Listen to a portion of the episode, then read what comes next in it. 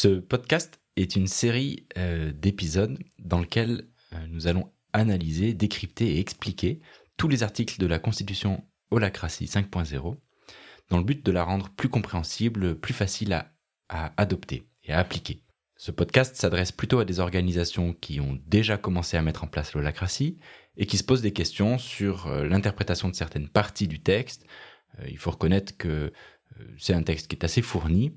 Certaines phrases ont plusieurs interprétations possibles.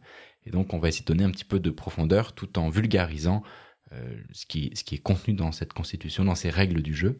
Puisque je vous rappelle que la constitution de l'holacratie est un socle de règles du jeu euh, qui permet à une, organisation de fonctionner en holacratie. Une organisation qui est en holacratie, c'est une organisation qui a signé cette constitution.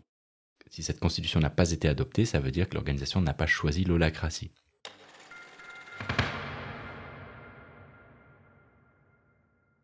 Dans chacun des épisodes, on choisira un alinéa ou un article en particulier, avec une explication qui sera basée essentiellement sur notre expérience au sein de Semawe, ainsi que les expériences de ce que l'on a pu observer chez nos clients que nous accompagnons en holacratie. Donc ce sera principalement empirique, euh, basé sur ce qu'on a pu voir de l'application de ces règles du jeu dans des entreprises privées, publiques ou dans des organisations à but non lucratif.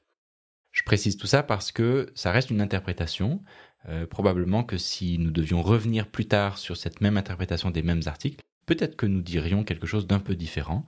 Notre point de vue évolue. Euh, c'est quelque chose qui n'est pas figé dans le temps, notamment parce que c'est basé sur cette expérience.